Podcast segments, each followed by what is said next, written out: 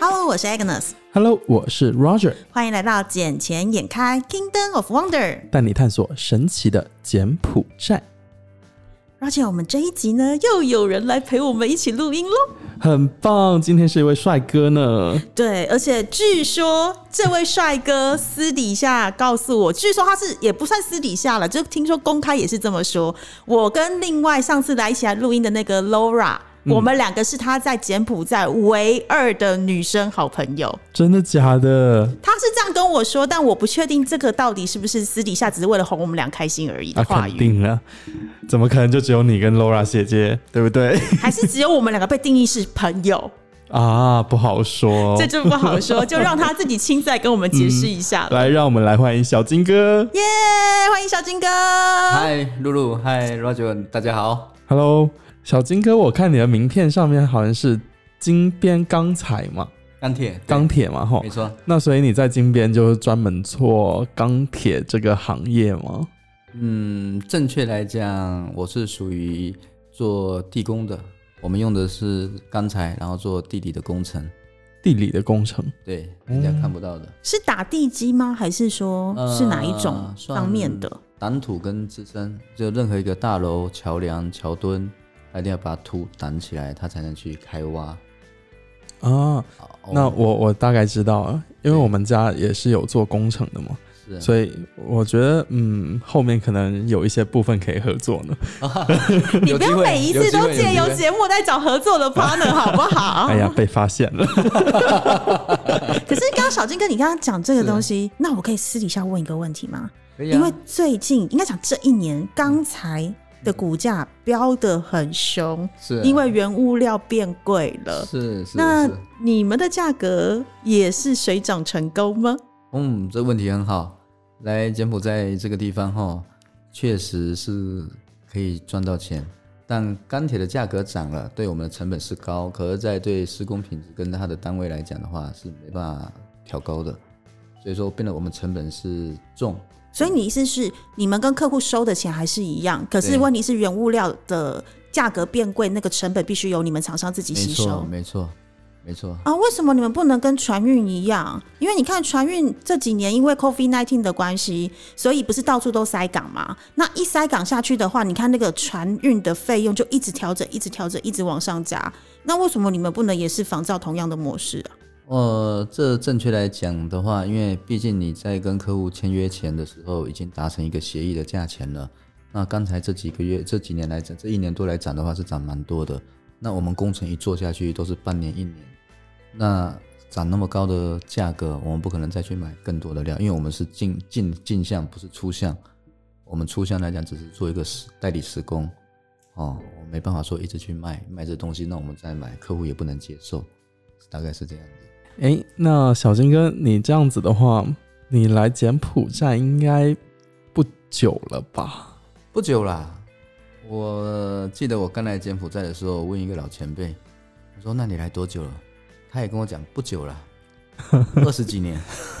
哇塞，那我们怎么办？哦，对你这样讲好了。对 Roger 来讲，真的不久，因为毕竟人家五岁就来这这里了。对呀、对，可是对我而言的话，我就觉得哇，你们都好资深，因为毕对，因为没有对我而言你很资深啊，因为毕竟我来这边真的是不久。我一七年第一次踏到这边的土地，然后一九年才正式决定要来这边工作，所以我前前后后也才来将近两年左右的时间。哦，对啊，所以你看你来了，你说来到现在十年，快将近十年的时间嘞。八年多，正确来对啊，八年。多，对我也很久很久嘞。前几年算陆陆续续嘛，就是每个月或两三个月来回。那最近期就比较久了，嗯，就是一待就待一年多都还没有回去过就对了。啊，没有 应该主要还是疫情影响了。疫情还有工作，确实确对实这两方面的问题。工作占比较重，疫情倒不是什么大阻碍，因为回台湾就隔离嘛，嗯。来这边是隔离嘛，主要是因为工作的问题，呃，工班还有人员安排的问题，还有施工上因为 COVID 的问题，嗯哼施工单位有像我们有做一些工程，那他因为疫情，他就必须停工，对对对。那停工我们必须就停起来，就只有一个字等等，所以说回去也不对，留着也也不对，不知道什么。的对啊，就是这样子。嗯，那你当初八年前怎么会想来这边呢、投资土地，还是土地赚钱？柬埔寨的土地很迷人，到现在也很迷人，未来也很迷人。其实土地一直都是来这边第一个踏入柬埔寨这边的首选投资标的物。哎，但其实很多人过过来吧，一开始还是会选择先开餐厅啊、开超市啊、便利店啊这些，先观望一下他当时的状态，然后再选择去做哪一些方面的投资。应该每个人的背景跟他的想法不一样。他一进来的他的设定的初衷想法什么？那有没有可能来这边，然后又改变了他的想法？那我们就比较单纯，因为毕竟我们都在台湾职场上很有经很有经验。那我们一进来就是设定土地，所以我们在还没过来的时候，我们就开始先采购土地了，嗯，收土地。那过来以后，那毕竟要收入嘛，养人员嘛，所以我们就开了金边钢铁这样子，嗯。因为我知道的金边钢铁也是在柬埔寨开了好一阵子了，是开了几年了，好好几年了。啊，托大家的福，还不错，稳稳的。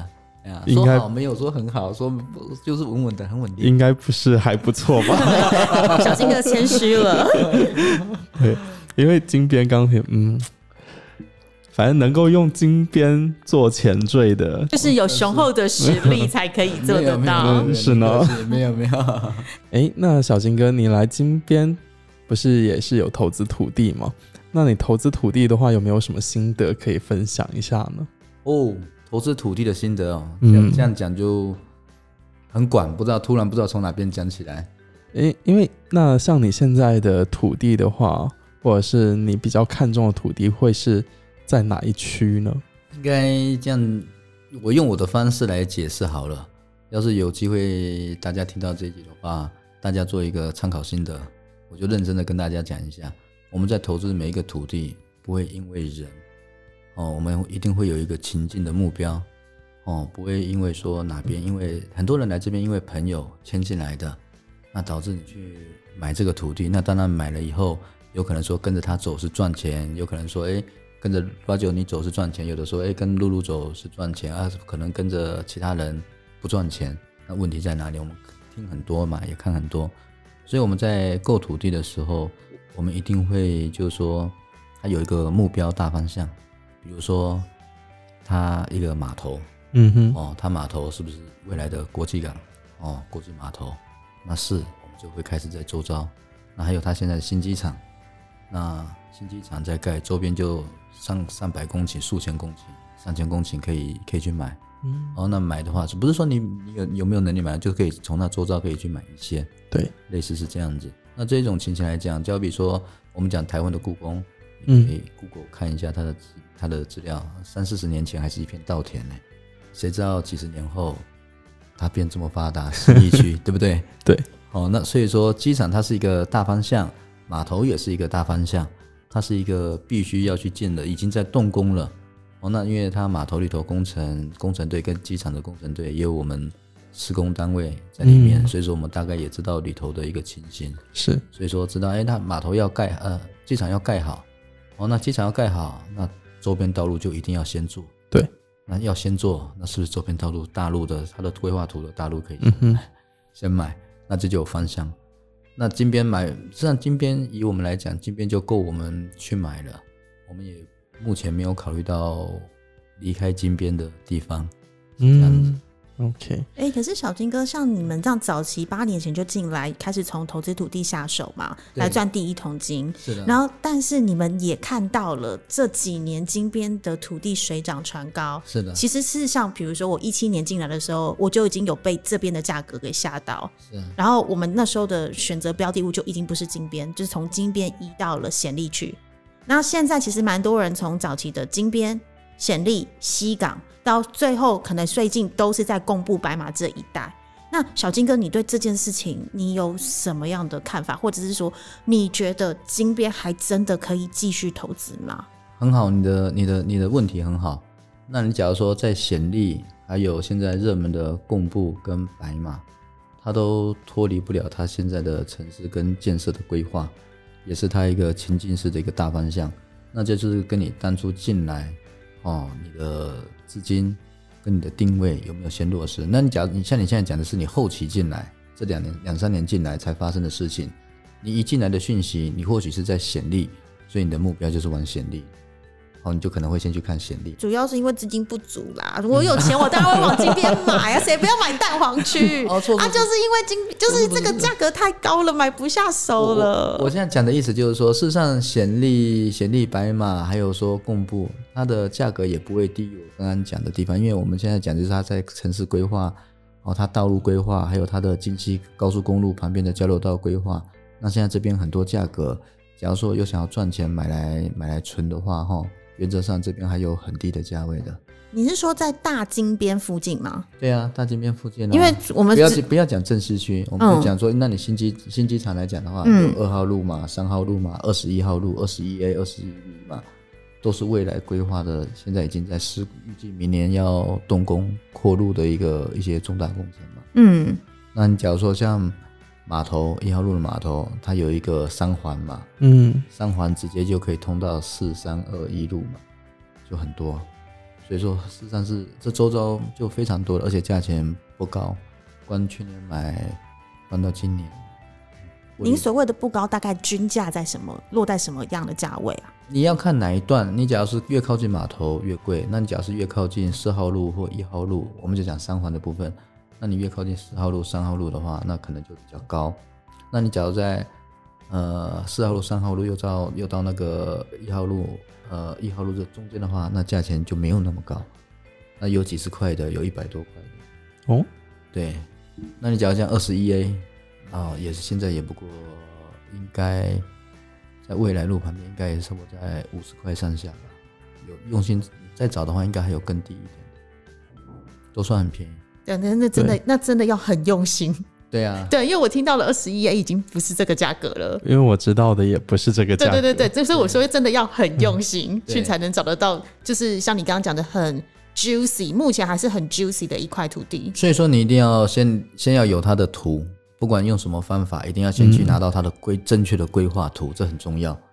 你才会请，不管你找中人还是你要去问，才有方向跟目标，是，而不是盲目的去听人家讲什么你就跑什么。因为在这边很多很多外国人来都是听朋友进来，然后才来去哦讲讲讲以讹传讹，对。可是完完全全没有自己去做完功课。假如是因为这样的话，那失败率会比较，风险会比较大啦。对，应该这样讲，是风险会比较大。所以小金哥从卖土地到现在，从来没有被骗的经验。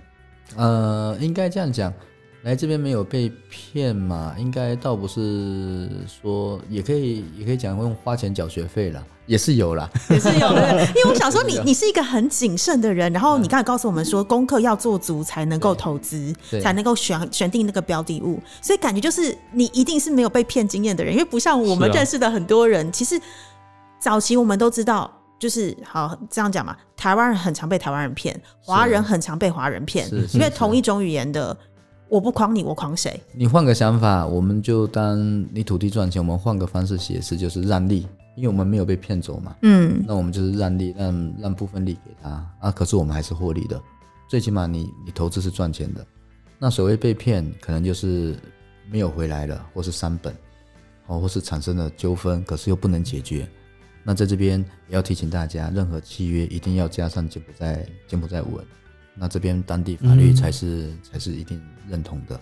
嗯，哦，你只要只用中文呢，还是用英文？英文到时候产生问题，还要翻译成简文，然后拿去认证，然后再上法院，这都很麻烦。是，所以说，哎，最简单就是，反正你要投资任何土地，哦，就是一定要有正确的规划图。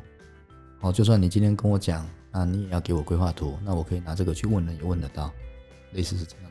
参考，哎呀，哎呀，这就是这是最简单的经验，跟大家大家解释，这两个抓中了，抓住了，原则上你说会会失败，应该难，哦，不要不要朋友讲就去信。啊，只要自己这规划图，人家介绍你确定有规划图，你也去看现场。啊，多问几个其他其他同业之间，人家他们不认识的比价一下，就就出来了，就在于自己要做不做而已。对。我觉得现在最重要的是先把钱凑齐了，才能够 有钱才是有钱好，对，有钱才能好办事。对，没有钱就只能看别人赚而已。但是如果你当你有了足够的资金的时候，其实这些事情都是小事情。这里有很多很多台商是很诚信的，尤其像来久的，你像 Ra 酒来来那么久了，五岁到现在，你说他介绍土地，我也一定很相信。哦，那可不一定，怎么了？因为他本业不是做土地买卖的，所以我是我的，我不是对他不相信，而是因为这不是他的本业。不是他介绍给我，我可以去问的。对对对对对，啊可是因为就是这不是他的本业，所以他的专业度我就会有一点点小小的问号。对，因为可是如果在于他的自己专业的那一块的话，那当然是毋庸置疑，就是因为他是靠那个为生的，是对是是，靠这个吃饭。靠那个吃饭的。那我比较好奇的是，是因为每个人都是有自己的第一桶金嘛，嗯第一桶有了第一桶金之后，才可以开始慢慢的去投资嘛。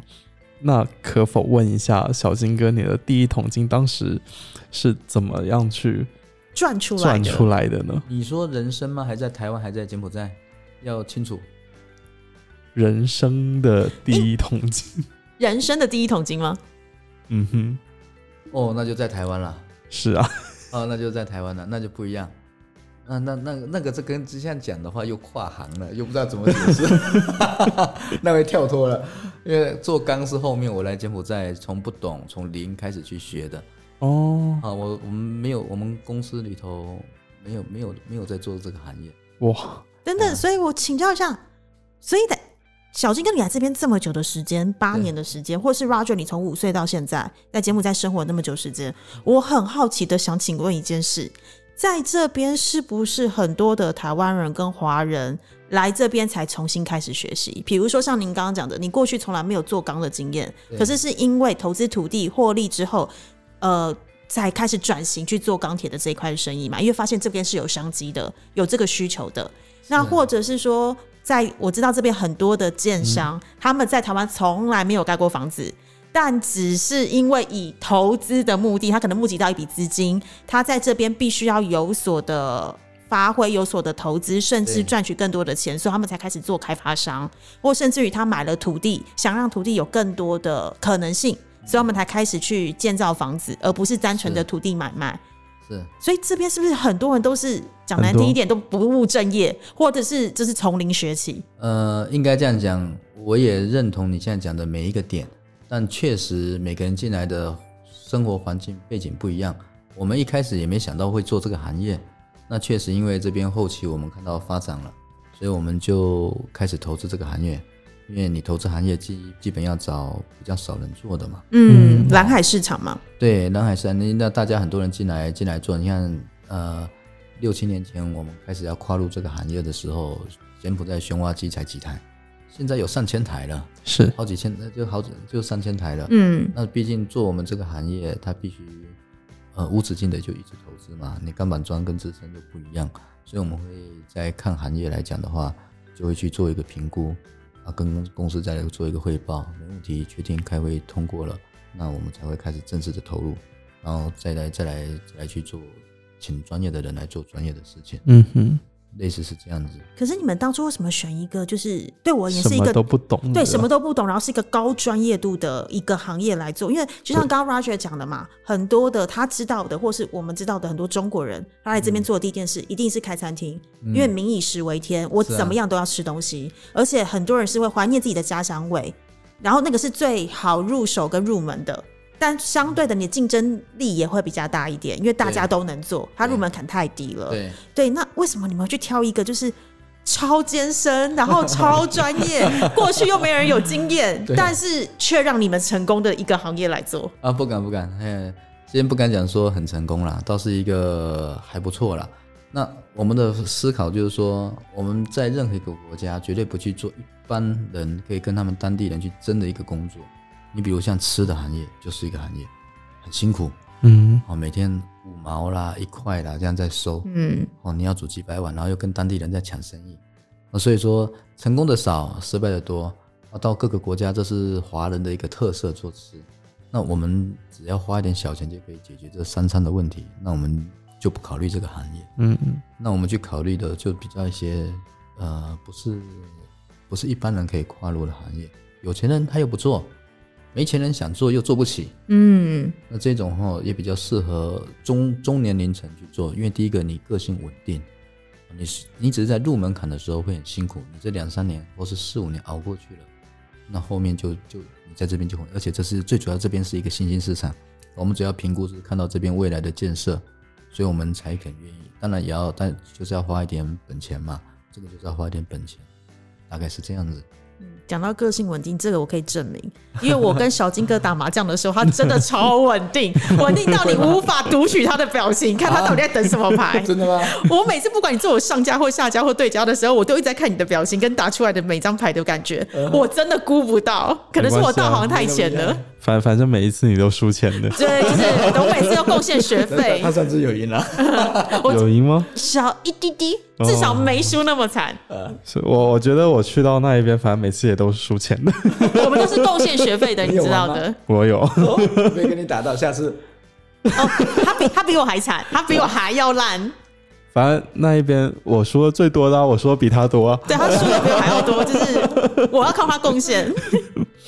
没关系，搞不搞不定，打我们的牌啊，我可以赢回来。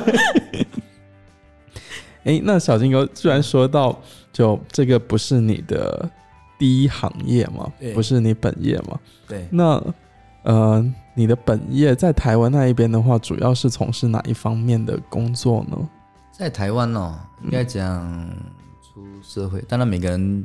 每个人都有做过很多工工作了，对对对。但我真正做的是典当业，典当业，台湾做典当业做了二十年了。典当业是所谓的当铺吗？对，就是当铺。就我拿手机过去，然后你帮我评估一下多少钱？没错，就是这么简单。这不是什么 A P P 转转就可以做到的事情了吗？啊，转什么转转 A P P，转转 A P P，对对，就可以做到的事情。A P P，对对对，最近那个打广告打超凶的。是，但在柬埔寨这一边，最近也是有，哎，不是最近啊，我我一直看到有挺多当铺的。对，可是当铺这个东西要怎么去赚钱呢？不知道到底经营的模式是什么？当铺经营的模式，就像刚刚 Roger 讲的很简单，就当铺它是一个动产职业。哦，跟跟各位讲一下，那就是一定要有一个执照嘛，你一个一定要有一个基本的资本额，那不定时的人家会拿动产，何谓动产？就是可以移动的东西都叫做动产，嗯，哦，来去质押。那质押的部分来讲的话，你依照各个国家它当地的法律规定去收取它合法的利息。哦，就是就是这样子哦，所以它的利息部分不是由每一个典当的公司决定，而是由国家定定的。对，它每一个国家都有它一定规定的利息，所以不能放高利贷的意思，就对。呃，你超过应该正确的解释，你超过典当业它的一个收息标准，那当然认定就是高利啦。嗯，就是这样子。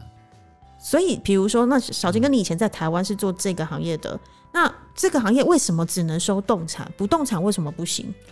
不动产它它是属于一个本身就你当铺它点当必须你拿东西到当铺来，所以它本身的一个出发目的哦，它就是一个动产的。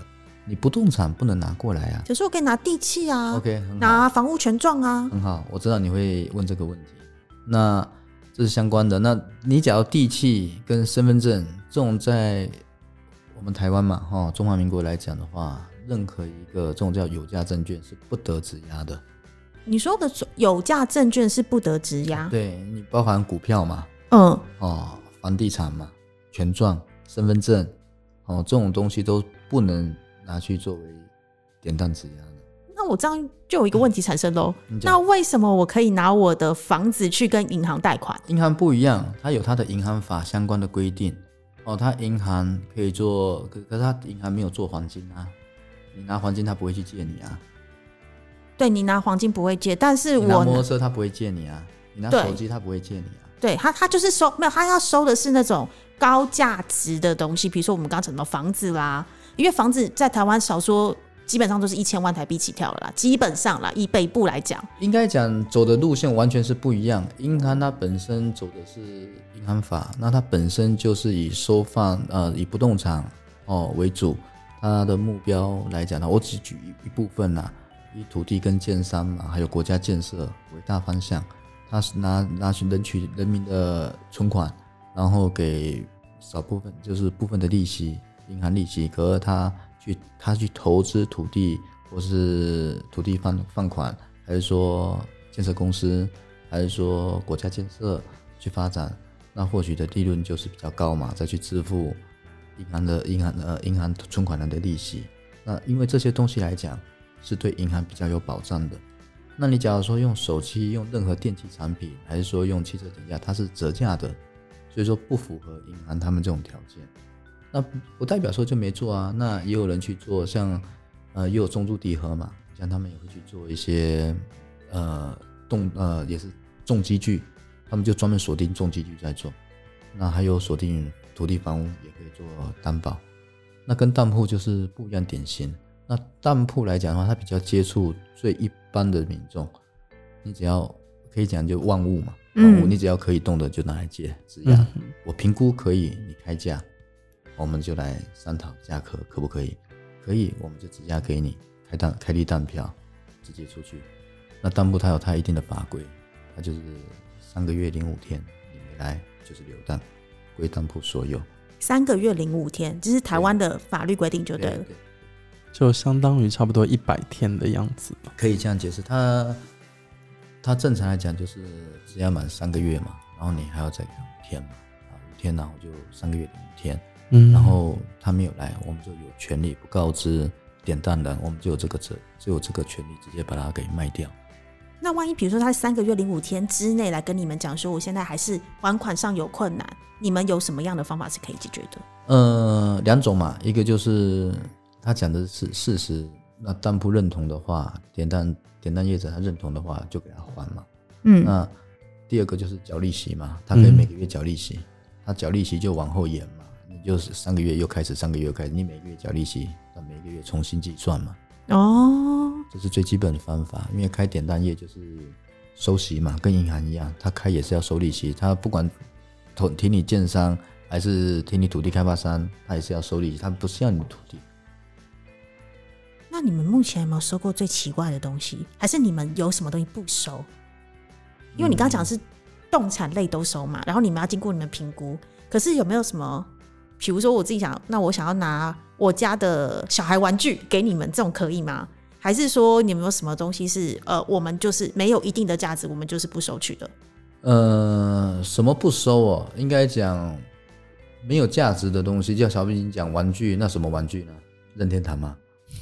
也一只布娃娃之类的，对我很有价值啊。可是，可是，所以我就说，对玩具呢？对对，就是对你们，或什么钢铁人，可能就是另外一个呃，拿另外一层一层了，因为他可能有一些收藏的价值。对对对对，所以我就好奇是有没有什么东西是客人曾经拿来给你们过，然后你们觉得这个太扯，你怎么连这个都拿来？或者是说这个东西你看到就是我就是我们就是不收，请你不要来麻烦我们。当然会有嘛，有人会拿假的钻石嘛，像魔星钻嘛，嗯哦，然后假黄金嘛。还有像一些违违禁品嘛，哦，呃，枪炮弹药的等等，类似这种类似，枪炮弹药也有，那就是他说他收藏嘛，你要怎么解释？啊，你就第一个动作先报警啊，因为这是违反什么台湾枪枪枪支管制对对对啊，什么枪药弹炮法，不可能去帮他试嘛，哦，那就跟他讲没收就好了，你也不用去惹麻，不用说去惹麻烦嘛。哦，对，因为毕竟我们也不知道，因为毕竟有我这种人背景也不太单纯啦。呃。反正你也不用想那么多哦，反正就是没有收就好了。哦，那我们比较收还有奇怪，还有像以前那种真的是老眷村那种爷爷啊，会拿会拿西装还有被子来当过，我遇过。西装跟被子，被子，西装跟被子，他盖的那个棉被，就是不好过嘛。嗯，我真的真的有这样的拿来拿来典当过。那那你们收吗？收是没有收了，但有给有给他有给他部分钱救济金。的概念倒也不敢讲说是救济金啊，就是说，呃，就是给他个几个几百块嘛，嗯，让让他让他能够回家的一个车费啦。就就对啦，就是说，哎，吃饭也好，还是怎么样呀？他他那也借不就几百块？要这种你看到这种，你不知道怎么去解释。人家一把年纪了，或许就某些东西，我们也不用去了解。而且说不定这真的是他家里面最珍贵、最贵重的一个东西了。就像你刚才讲的，他自己认为嘛，对他自己认为这是他最，或是他能力所及能拿出来最贵重的东西了。是这样子，他把他晚上睡觉的被子都拿出来了，你觉得他还能有什么？真的，因为你想西装，那个看到的西装的时候，我在想怎么会这样子？是不是他结婚唯一的那一套？哎，对啊，这辈子最真爱的那一套。很多东西奇奇怪怪啦，还有人反正。你在做千奇百怪，真的你想得到想不到，真的都有。当铺真的是一个很特别的行业。不过这一个的话，要储备比较多的资金在手吧？应该这样解释：任何一个行业，你包含银行里头哦，包含我们就讲银行，大家也清楚。讲其他的，你各行各业证券也可以，然后像一些比较中型的企业也可以，或是我们现在最最最清楚的 IC 也可以。取决于说，第一个，你本身设计就是你要开这个公司，哦，你说要准备多少钱，然后就是你本身是要做大做小，嗯，做一线、二线、三线，哦，那再就是说你有没有这个能力去做？那很多事情一开始做是想做，那有的人一开始是野心很大，想做最大。那基于说，相对是我们来讲的话，我们一开始只是说，我们就是要把它经营起来，啊，自然扩大，不刻意。哦，这样做你比较没有后续的压力，可你在前期可以做得很好。有一本书在十几年前我看也是，也是某位某位某位制作人介绍我的，那那不错，小是我故意的，那本书倒不错。很多有能力的公司它可以上市，但它不上市，那为什么？因为他自己做小就可以做好，管理好，不代表上市或做大一定好。开大饭店或许也没有路边摊生意好，很多常常是这样子。怎么办？我一直被打脸呢？怎么办？我们是做证券的，我们都很鼓励企业做上市。真的吗？对啊，我们不是没有证券公司都一直很鼓励企业做上市，因为毕竟您刚讲那个道理是小，其实也是一种很好的选择。比如说以台湾的鼎泰丰为例，因为鼎泰丰在全世界是非常知名，而且有非常多的分店跟据点，但它就是坚持不上市。太多了。我们讲一个你们也清楚，鼎泰丰算算很小吧？我们讲一个你你知道的，可是它也不肯上市的。跟王永庆非常好的就是长春，长春长春化工嘛。哦，长春化工。对啊，他他很实力很好啊。嗯，他实力很好，但他也不上市啊。嗯，还有很多很多知名企业，但他也不上市。那他们不上市的主要原因是什么啊？不愿意给人家管理啊。嗯嗯，因为像那时候鼎泰丰他们那时候受访时，他们也说他们不愿意上市的最主要一个原因是，他们愿意把他们所赚来的盈余的百分之五十全部回馈给员工。他们所以他们不愿意给那些投资他们的股东，但是他们愿意给员工，因为他们认为员工是他们最重要的资产。没错，没有员工，这间公司这个企业没办法再扩大跟生存下去。对，这这是一个角度观念的问题。那你我个人来讲的话，我个人当然是支持，因为我我也没有对上市有兴趣，嗯，因为我也上不了市，我没那么大，不好说，在柬埔寨什么事都有可能的。是呢，那我们这一件前眼开就差不多到这里喽。好的，那我们下集见喽，下集见喽，拜拜，谢谢谢谢露露，谢谢小金，谢谢小金哥。